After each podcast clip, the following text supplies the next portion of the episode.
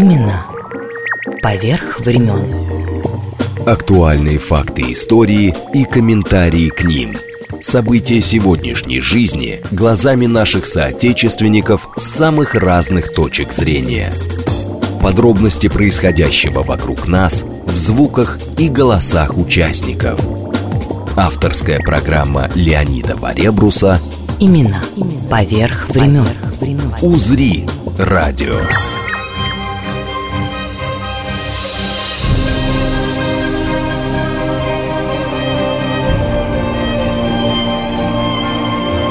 День рождения Санкт-Петербургского театра «Комедианты» на Лиговке в его 35-й театральный сезон это посвящение.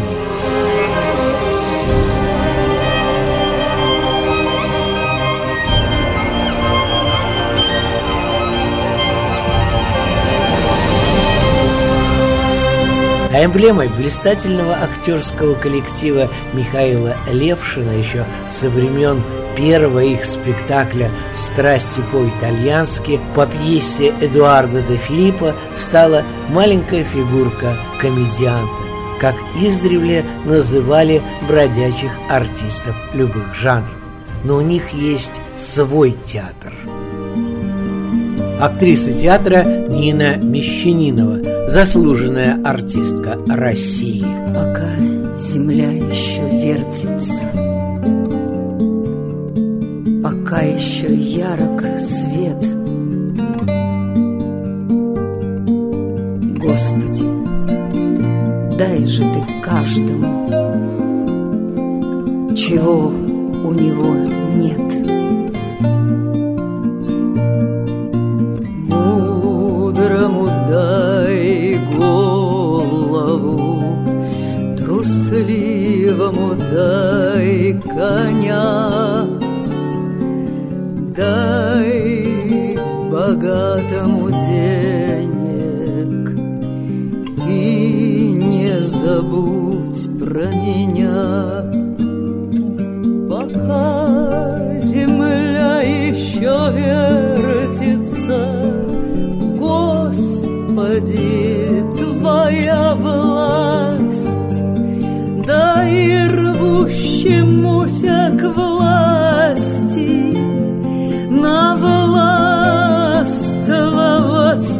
сласть. Дай передышку щедрому, хоть до исхода дня. Каину дай раскаяние и не забудь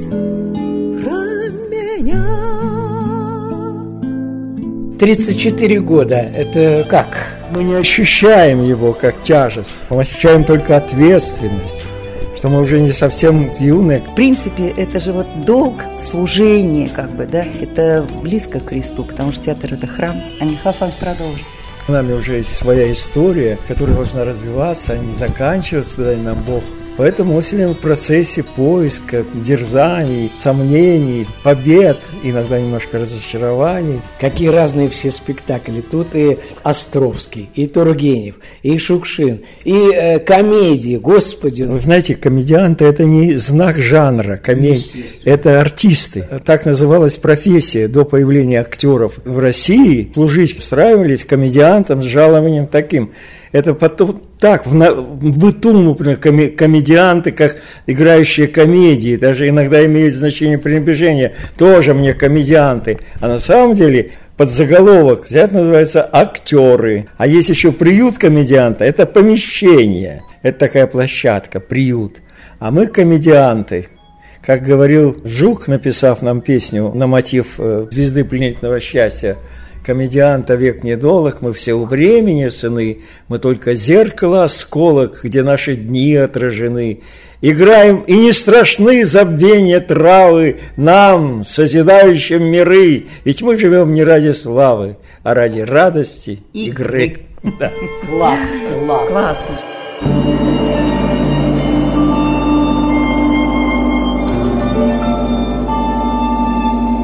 Михаил Левшин, художественный руководитель театра, заслуженный деятель искусств и актриса Нина Мещанинова, заслуженная артистка России. Именно поверх времен.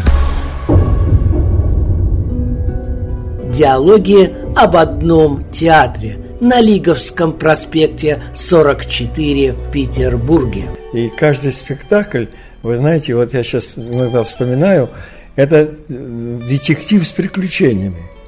Это всегда какие-то неожиданные события. Любой, вот сейчас взять репертуар, вот, тем больше мы ощущаем, если вдруг появляется драматургия современной, классический, пьеса с сюжетом, с психологией, которую можно прийти домой вспомнить, что там происходило, как развивалось действие и так далее, а не только вспомнить визуальный ряд, трюки и приемы нашей прекрасной современной режиссуры. Вы понимаете, я должен отметить, что не иссякает поток желающих играть. Из премьер 2023 года. Вестерн Джона Стейнбека о мышах и людях времен Великой депрессии. Среди героев Джордж и Ленни, батраки, мечтающие о собственной ферме. Представляя спектакль, Михаил Левшин обратился к зрителям, что не часто бывает. Я хочу сказать, что мы хотим сохранить вид искусства под названием драматический театр, где зрители сопереживают актерам, где главный материал этого вида искусства – живой действующий артист, где без него все бессмысленно. Поэтому настройтесь на серьезное, но там есть и юмор, конечно, драматическое действие. Когда говорят, часто, может, чуть повеселее дайте, тем более название театра комедианты, хотя это означает профессию. Комедиант – это актер, когда-то не было этого слова в русском языке иностранного. Актер, действующий переводится с английского. Так вот, театр называется «Актеры», чего мы и сегодня хотим подтвердить. С Богом! Именно поверх времен. Слышите, со стороны шоссе раздаются шаги. Это лень. Это лень. Лень. Это лень. Лень. Да таких хрустких, что в ящерице побежит. И то слышно. Вечером на песок побегает погореться заяц. А по ночам по сырому и ровному берегу снуют еноты. В песке остаются следы широких лап собак. И острых раздвоенных копыт аллеи, которые приходят ночью на водопой. Меж деревьев тут вьется тропа, протоптанная местными мальчишками, прибегающими купаться в глубокой заводе. И бродягами, Да? которые идут переночевать у воды. Так было 200 лет назад. И даже почти 100. Во времена Великой депрессии. Когда люди бродяжили по свету в поисках хоть какой-нибудь работы. И именно тогда произошли события, о которых мы вам сегодня хотим рассказать. Леонид Варебрус. Имена. Поверх времен. О мышах и людях. Не знаю, ве- великого мастера, история человеческая, о том, как человеку нужно э, Весь смысл в том, чтобы помогать другим, быть нужным другим. Счастье – это ощущение собственной необходимости, есть такое. И об этом счастье, которое трагически кончится, но тем не менее, главное, чтобы оно было. Не, не, не печальтесь, что что-то кончилось плохо, радуйтесь, что было хорошо. И в этом спектакле, в этом материале есть пример этой бескорыстной, настоящих человеческих добрых отношений. А вы уже сразу знали, э, кто на какую роль, или это в процессе, как говорится?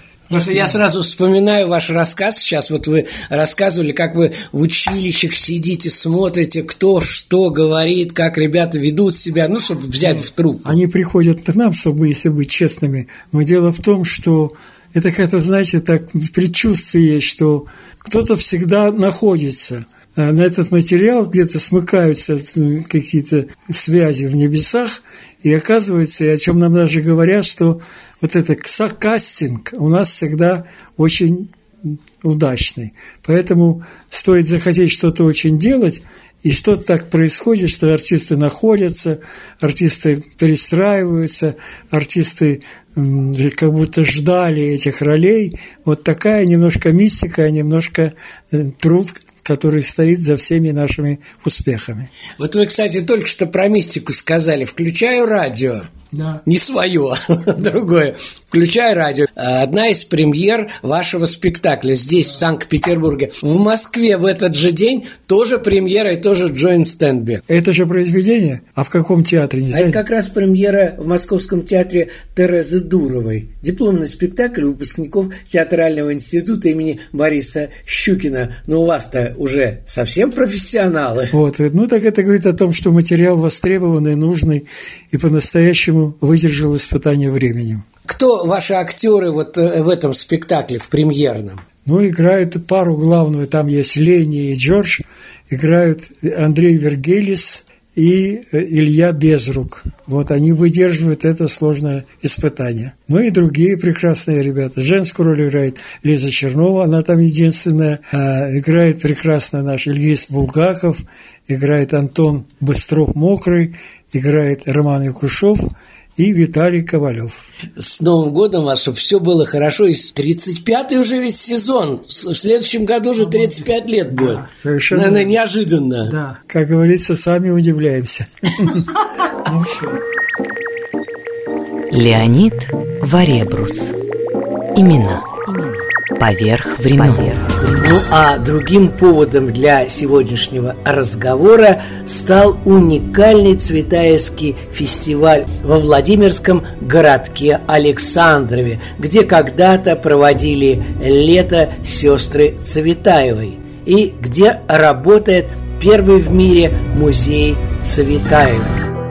А пока глаза черные, ревнивы, А пока на образа молишься лениво, Надо, мальчик, целовать в губы без разбора, Надо, мальчик,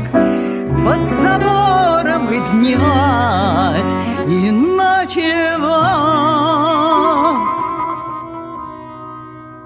и летит церковный звон по дороге белой.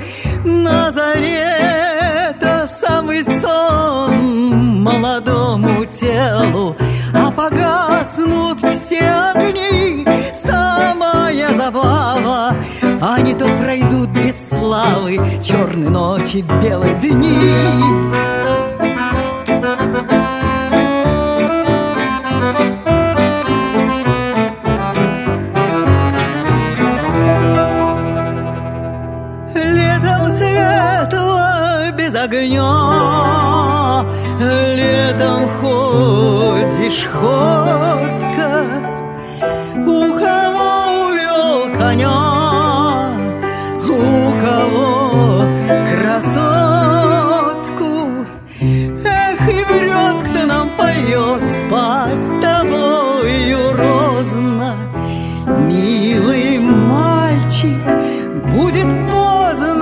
Наша молодость пройдет.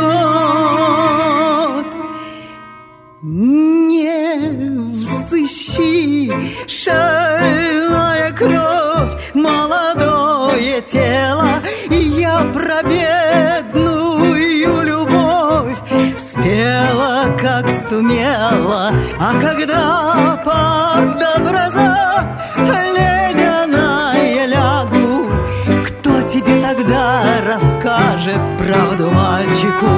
глаза? уникальный Цветаевский фестиваль. Среди участников этого фестиваля и Санкт-Петербургский театр комедианты. На этот раз со спектаклем «Марина, какое счастье!» Мне все еще нужно, чтобы меня любили. Давали мне любить себя. Во мне нуждались, как в хлебе, и скромно, и безумно. Мы играли Цветаеву в Театре Луны, Луны в Москве, в Москве, да, да. а сейчас... В Александрове. Я же была там уже один раз. Это большое счастье, конечно. Предисловие Антокольского к книги драматических вот этих маленьких произведений Цветаевой «Метель», «Феникс», «Казанова», он написал большое такое эссе, и в нем сквозит такая любовь, такая вера в Цветаеву. Я была потрясена, потому что в молодости он приезжал в Париж, будучи там 30-летним человеком с детьми, и он писал о Цветаевой плохо, он вспоминает там, ну, какая-то там Цветаева где-то там ходила, никому не нужная, что же это за Цветаева, вот товарищи. Понимаешь? И вот время вдруг такую работу произвело, что он изменился и так полюбил Цветаеву. Я думаю, это как его, знаете, как причащение какое-то, как какое-то, вот когда человек виноват Покаяние. был, да, покаяние. да. Не Нет. вписывалась в кон- на- контекст. родилась. Да. Она родилась в 1892 году в Москве. А в семье вы Ивана хотите- Владимировича Вы хотите Цветаева. сказать, что она в Париже вписалась? Нет. Вот если сравнивать, допустим, Марлен Дидрих и Марину Цветаеву, ведь э, очень много общего. А что, Михаил Александрович? Нет, это Логично, это два спектакля, общего. которые Нина Это Ивановна. на- это начало века. Обе в веках остались, имели великолепное образование. Обе вышли Марлен аристократия, Марина Цветаева дворянская семья. Их тут соединили на Лиговском проспекте. Я, я хочу сказать, что я когда анализировала, очень много общего. И понятие вот их любови и влюбленности у одной, они же, там же ведь в начале века это любовь к любви.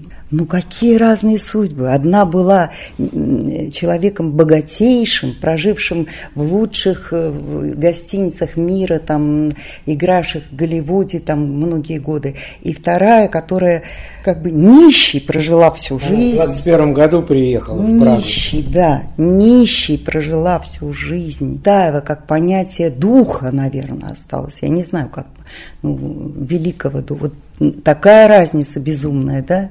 И у вас на сцене э, оба спектакля «Марина, какое счастье» и «Марлен, рожденная для любви» рядышком. Первый 15 октября, а второй 19 Принц и нищий. Я играла раньше в молодости Марину Цветаеву на сцене Дворца искусств. Это была работа, которую мы сделали с режиссером. Я играла за двоих. За Марину и за Сонечку. И очень много я испытала э, отрицательных эмоций, потому что мне не давали это делать. Где бы я ни пыталась, не давали, потому что тогда это был закрытый разговор. Марину Цветаеву нельзя было без объяснений. То, точно так же, как Гумилева, точно, наверное, так же, как Ахматову. Стена, которую было не пробить. Ну, можно там кулаки себе, там, как говорится, а ничего не получится. Вот. Разрешалось читать там э, единицам с партийной какой-то, значит, совестью перечень. Ведь вот это можно, это нельзя, это можно, это нельзя, это можно. И так далее. Да, а у меня были те тексты, которые не были напечатаны. И я была очень э, рада этому, пока не встретилась с человеком, который работал у нас в исполкоме. И я не знала, что он в исполкоме. И я руками размахивая рассказала, что вот мы работаем цвета, и вот это то. Он сказал, что это очень интересно. Принесите мне, пожалуйста, эти книги, эти тетрадки и так далее. Я говорю, конечно, сказала я. А когда я утром-то проснулась, и когда я разобрала там днем телефоны, у меня волосы зашевелились. Все-таки, вот, знаете, какой-то генетический страх сидел у нас, это точно. Я не знаю, откуда у нас это все. Короче, я, поняв, куда меня принесут ноги, ноги, я собрала свои все эти тетрадки, пошла к своему другу, который работал на телевидении и делал сказки за сказкой.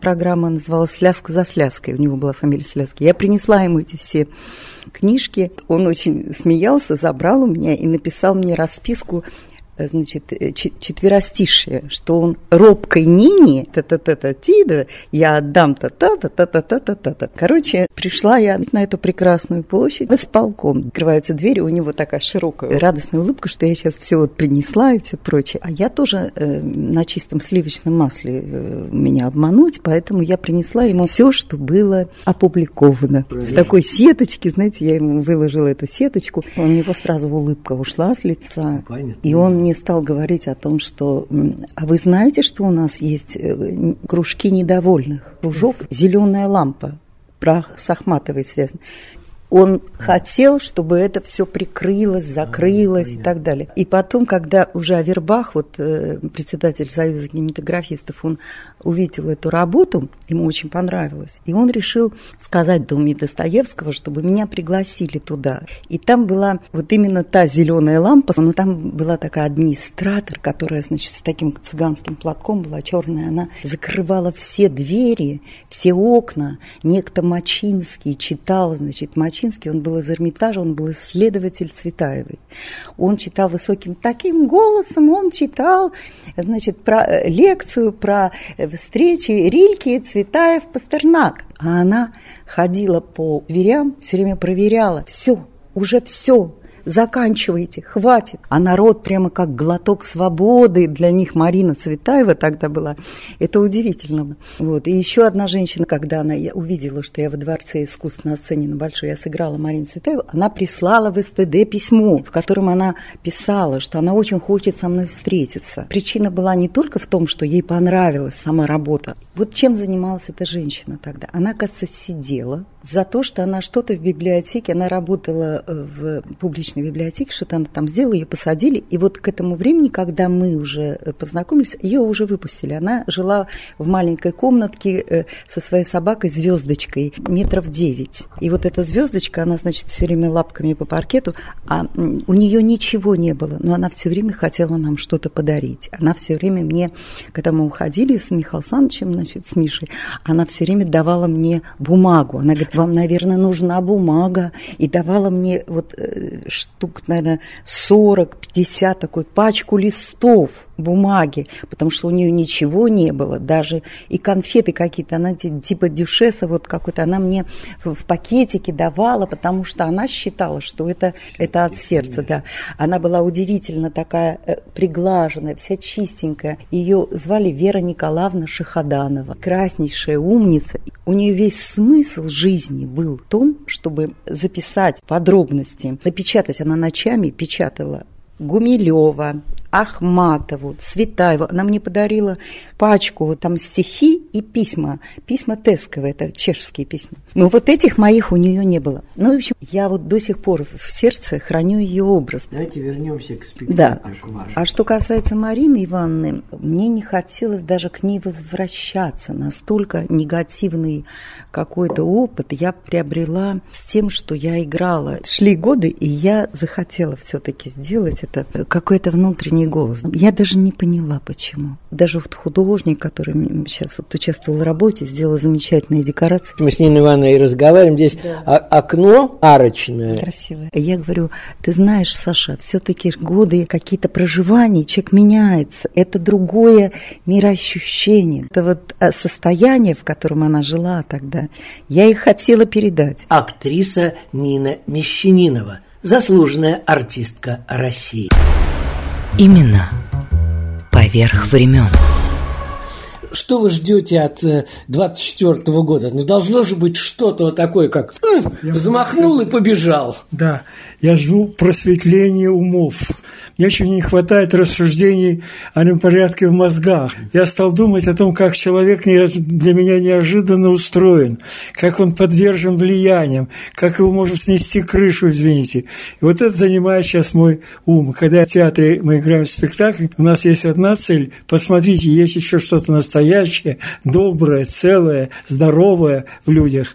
Мы находим это в материалах, которые мы играем, и, как говорится, стараемся достать души зрители, чтобы они это тоже в это поверили. Вот у нас за прошлый год 52 ввода было. Театр трясло. Это бесконечная турбулентность, которую сейчас не могут изучить, что это такое до сих пор понять. Трясет и трясет.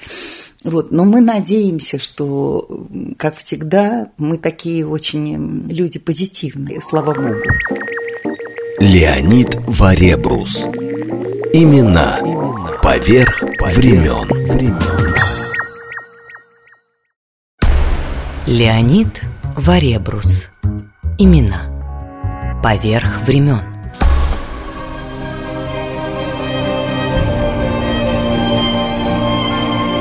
В день рождения Санкт-Петербургского театра «Комедианты» на Лиговке в его 35-й театральный сезон это посвящение. Диалоги об одном театре. Мы комедианты. Как говорил Жук, написав нам песню на мотив э, «Звезды пленительного счастья», комедианта век недолг, мы все у времени сыны, мы только зеркало осколок, где наши дни отражены.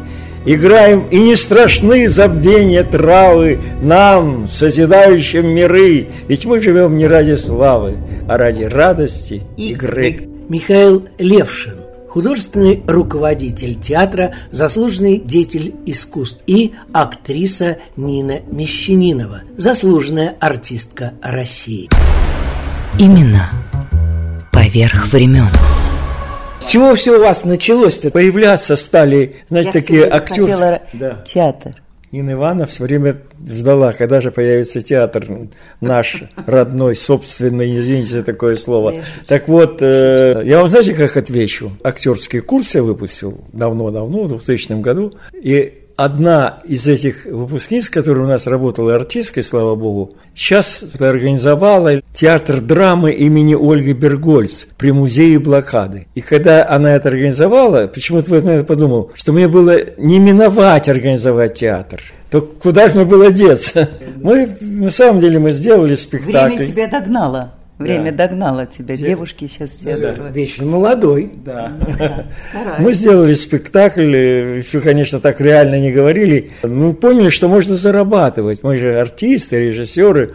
Страсти по-итальянски сделали спектакль из э, коротких пьес Эдуарда Филиппа и поехали в Вильнюс.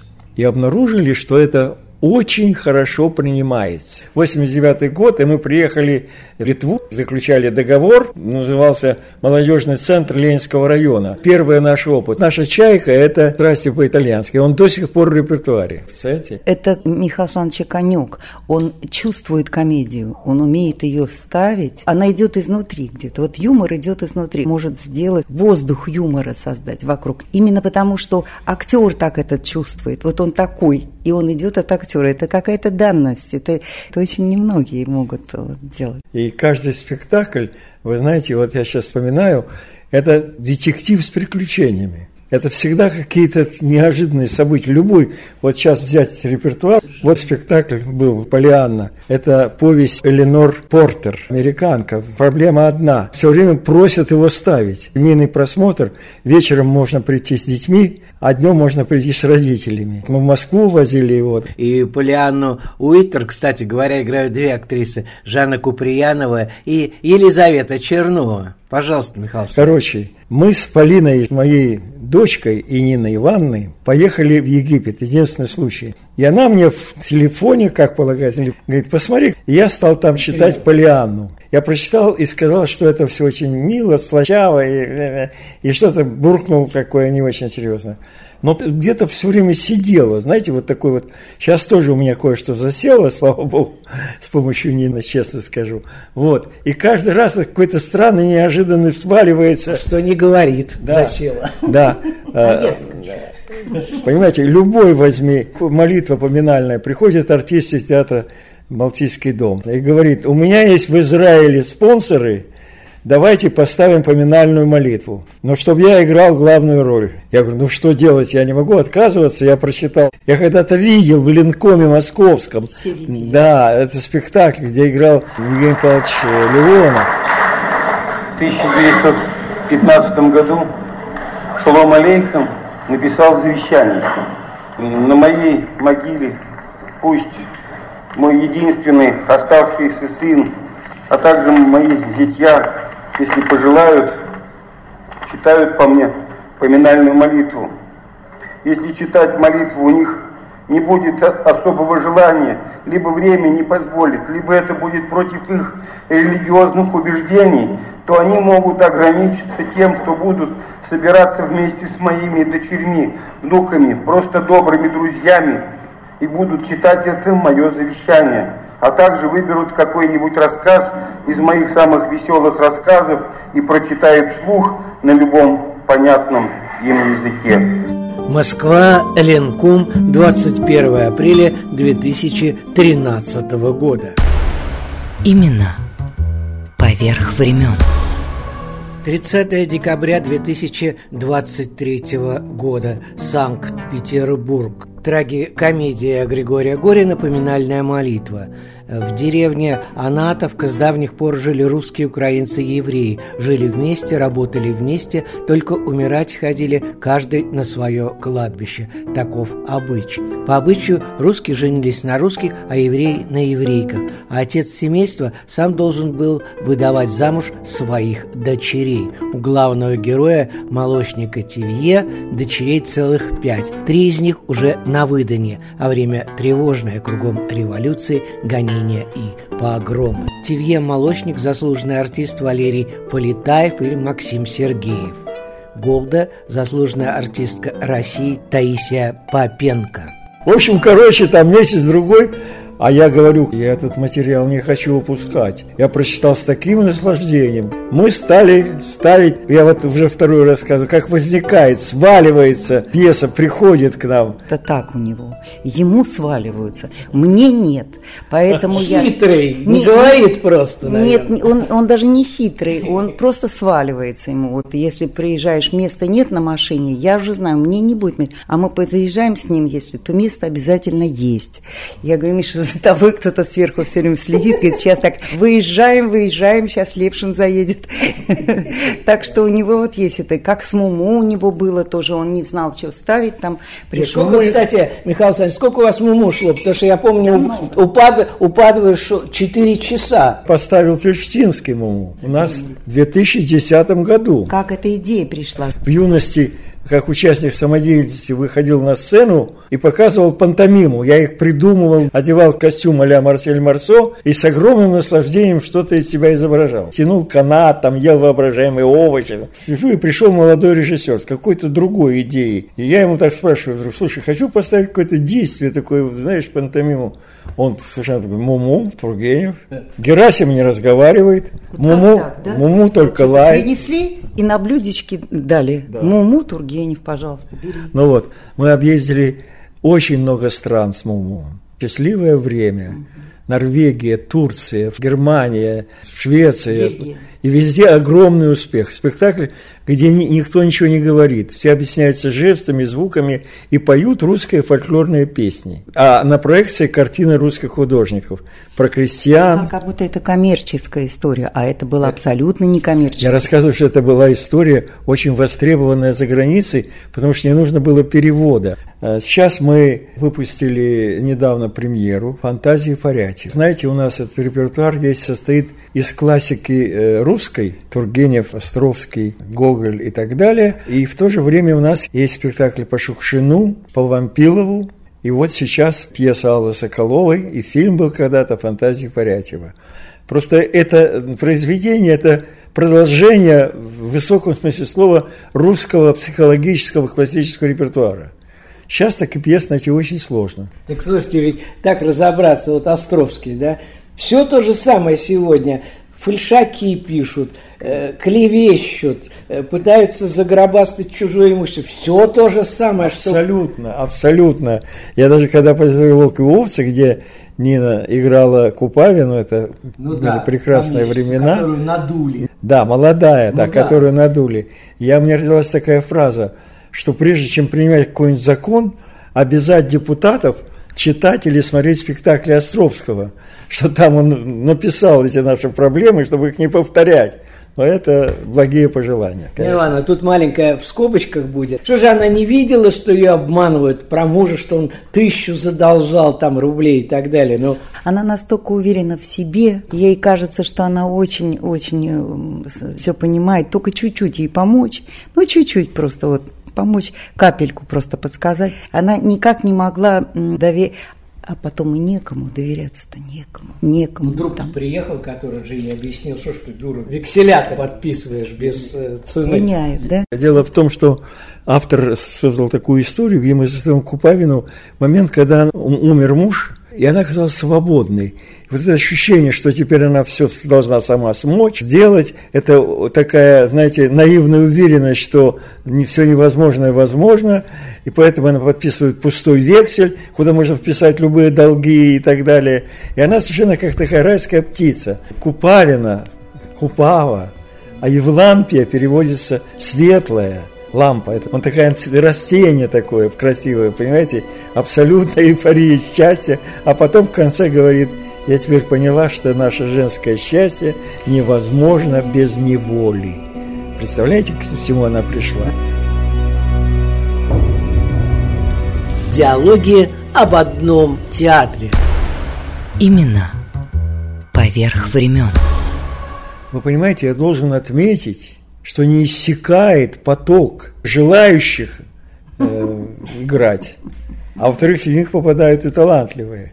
Михаил Александрович, маховая эта улица работает, да. Так если бы только маховая, и, и огромное количество всяких уважающий себя институт имеет платное актерское отделение. Это потребно, все хотят быть артистами. В России желание лицедействовать, выступать, играть роли, петь. Лицедей, это не случайно пришло название. Тоже да. Недавно мы смотрели курс Андрея Толшина в, на Маховой, понимаете? Интересно, любопытные э, молодые творцы. Мы там их записываем, сразу взять не можем. Надо, чтобы места были. Но есть договорная система. Каждый понедельник идет просмотр как на работе. Каждый понедельник Павел Саныч смотрит новых артистов, которые показываются в театрах. Это происходит зимой, это происходит весной, это происходит осенью. И Дай бог, чтобы летом только не было, чтобы отдохнуть от этого. Короче говоря, вот такая Россия страна артистов. Но я ставил спектакль в Польше, они тоже лицедеи, они любят театр, правительство Польши дает деньги на театр. Я с ними с удовольствием работал, с этими поляками. Я ставил Островского, с Ильичем и там главный герой Подхалюзин, фамилия. Они изменили фамилию, у них там называется Подлискин. И там есть монолог у героя, и молодой артист Яцек, похожий на мастера спорта по гимнастике. Молодой, тренированный такой, который приходит заранее и делает какие-то позы йоги, которая никак не влияет на качество Хорошо, что не из лесгов-то. Да, да. да. Ну, в общем, короче говоря, и мы с нашим художником Олегом Молчановым сделали, придумали огромный стол. Во всю сцену был стол. Удобно было в том, что если поставить бутылку водки с этой стороны, не надо его обходить, он был вертящийся. Его крутанули, и водка приехала к тому, что э, кто стоит напротив за этим большим столом. Но не важно, важно, что я этого... Пината Хурипина, там да. тоже крутишь? Да, да. Ну вот, важно, что я придумал, что Яцек Э, за той части стола говорил, а как же я обману-то этого дядьку, он же мне дал вроде дорогу. Я говорю, Ясок, теперь ты залезай под стол и вылезай с принятым решением. И, и, и он вылезал и говорил, ну он-то тоже всех обманывает. И, и пока он там лез, у него все с ним случилось. То есть такой был трюк, потому что Ясику это было трудно сыграть, понимаете? Трудно. Дело в том, что когда в спектакле много идей, мы, распыляемся. Если бы я на занятии своего мастера сказал, что я хотел бы поставить пьесу Островского, у меня есть несколько идей, он меня выгнал с курса. Сказал, Левшин, малютка, что значит много идей? Это значит никакой идеи. Вы определили что-то одно в волках и овцев. Лег, легкомыслие, не знаю, Купавиной для вас самое главное. Это болезнь общества, легковерность, от этого страдают люди и так далее. Это один и, из аспектов тоже. Да, я, я, я говорю как пример. Ну, как пример, вообще это там важно, там вот эта вот идея, что можно дурить людей, начиная с Мурзовецкой, которая говорит, а я говорю, ограбили племянника, и все, А этого не было. А я, говорит, говорю, и они цепляют. Это тема э, пьесы, понимаете? Мне очень понравилось. Вот он, где этот племянник сидел в этом в трактире. Да. Такой трактир найти. Да. Аполлон Григорий Да, да, да. Мурзовецкий, понимаете? В общем, короче, что тут говорить? Другое время, другие понятия. И понял, что главное в театре это артист. Ну, я считаю, что гениально сделано этот э, э, «Дети Ноя». Да, да, делали инсценировку, старались, Да, я знаю. Превращали прозу в диалоги, в монологи. Ну, как у вас куклы там играют, это просто убиться и не жить. Ведь это же, э, казалось бы, да, придумать, что одновременно, как вот в детство вернуть. В кино это просто, мальчика взял маленького, а тут-то как взрослого дядьку через 40 лет. Кукла? Да. Кто Это, кстати, придумал-то? Андрей, Андрей предложил, честно, Андрей, художник Андрей Никитинский, был художником спектакля, и Ну, он... он куклами занимается, он...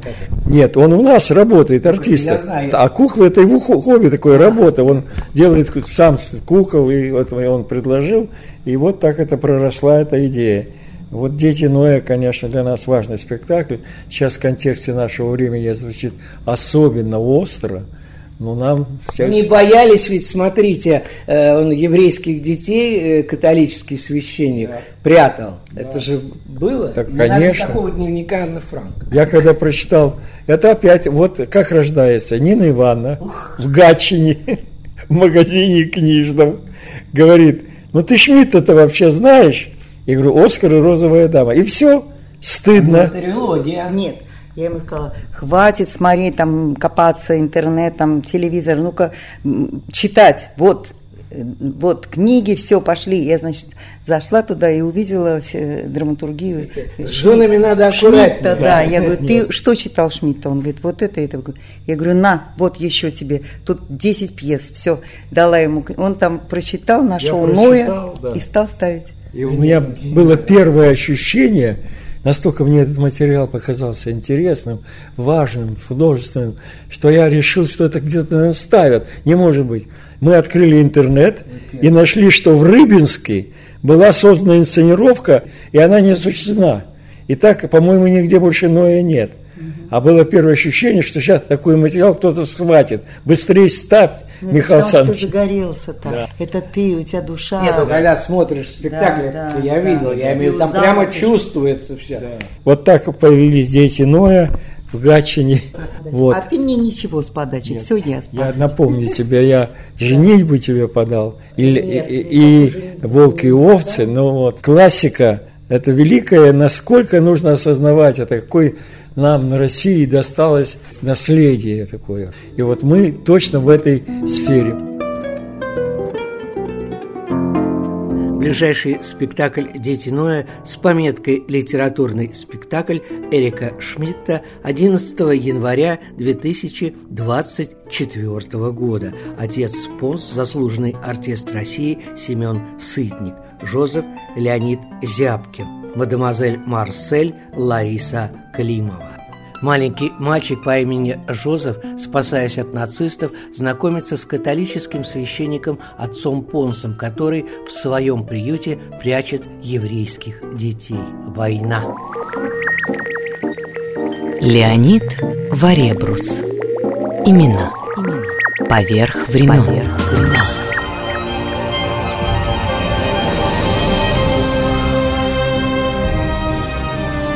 Из ближайшей театральной афиши Нины Мещаниновой. Спектакль «Марлен, рожденная для любви». Авторы Михаил Левшин, Нина Мещанинова, Борислава Шарова. Из концертной программы «Марлен Дитрих», переданной Первым каналом шведского телевидения. Я спою несколько песен из своего фильма, говорит актриса, и некоторых моих пластинок, на которых выйдет Жизнь в розовом свете. Quand il me prend dans ses bras, il me parle tout bas.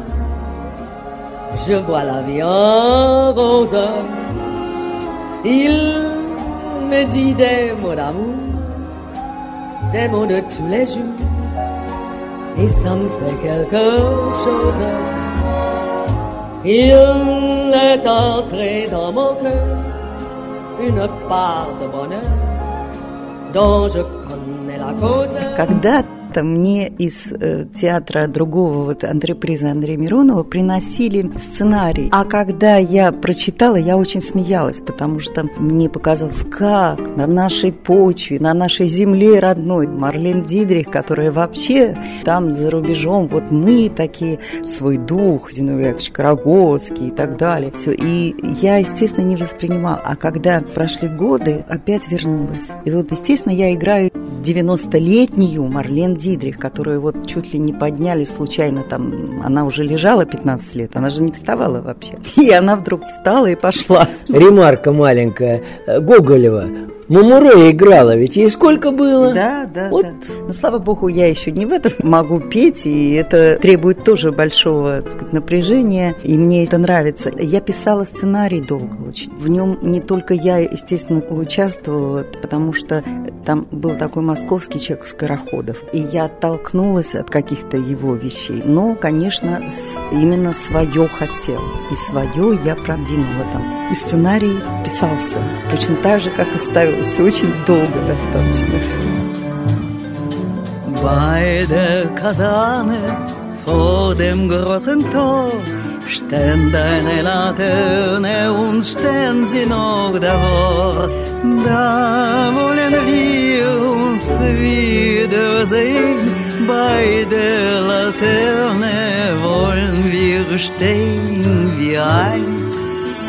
Lili malen einst Lili malen. Unsere beiden Schatten sahen wie eine aus, dass wir lieb uns hatten, da sah mein Kleid aus. Kühne Leute sollen sehen, wenn wir bei der Laterne stehen, ja einst Lili malen wie einst Lili malen. Aus dem tiefen Räume, aus der Erde grün, hab sich im Träume deine Mund. Wenn sich die späten Nebel drehen, wird hier bei der Laterne stehen mit dir Lili malen, mit dir, Lili. Мы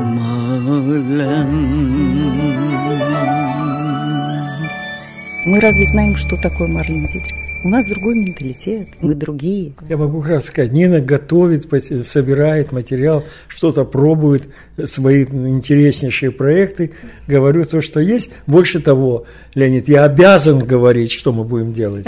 Я обязан. Меня спрашивают. Ты скажи про свои планы. Последний вариант плана возник вообще два дня назад. А, это капитанская дочка Александра Сергеевича Пушкина в виде такого музыкального спектакля, мюзикла Э, это потому, что я поговорил с Денисом Новосельцевым. Есть такая э, организация «Школьная классика». И он очень менеджер и такой продюсер деловой. Мы с ним работали. И он говорит, вот если бы вы поставили капитанскую дочку, знаете, такой разговор.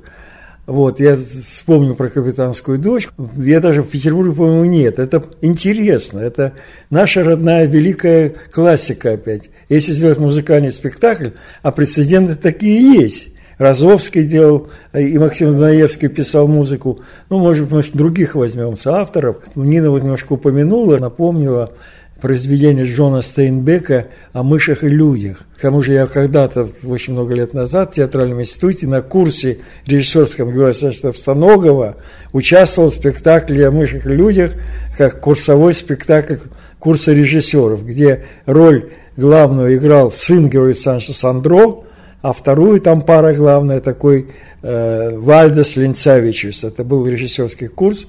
Меня в коридоре Сандро поймал, увидел, что я играю на губном аккордеоне, затащил на репетицию, папу говорил, ну пусть он выйдет справа, вы можете сыграть. И я выходил Вот, таким в Москву ездили, и это мне дорог материал. А еще у нас есть всякие эксперименты. Мы в прошлом году провели читки современных пьес. До этого времени я относился с большой осторожностью. Читки привлекли людей, собирались полные залы, они были без билетов, по интернету всех собрали, увидели новых молодых, разных, почитали. Одна пьеса проросла в спектакль, Марии Малухиной «Барбет одевается», вот, но честно скажу, нам не так просто с таким материалом. Настолько зритель нас ценит за то, что мы ставим высокую драматургию э, и эксперимент, он все равно полезен, он все равно нам интересен. Но он нам показывает, чтобы мы не теряли свое главное такое кредо – живая классика. Леонид Варебрус. Имена. Имена. Поверх времен. Поверх времен.